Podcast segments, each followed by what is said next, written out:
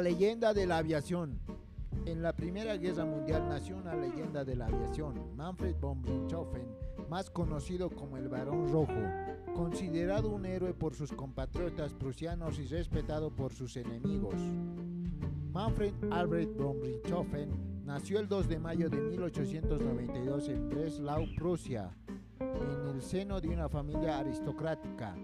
Cuando comenzó la Gran Guerra en 1917, von Richthofen formaba parte del regimiento de caballería que no lo convenció en el frente de batalla, así que se enlistó en la Academia de Vuelo. Desde sus primeras incursiones demostró agudeza visual y un don innato para hacer frente al peligro.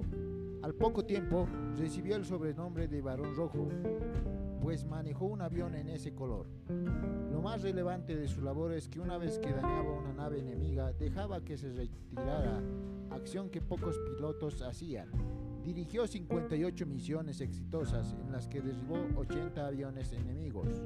A pesar de que el 6 de julio de 1916 recibió un balazo en la cabeza, siguió volando e incluso se volvió más temerario, hasta que el 21 de abril de 1918 se estrelló en Vaux-sur-Somme, Francia.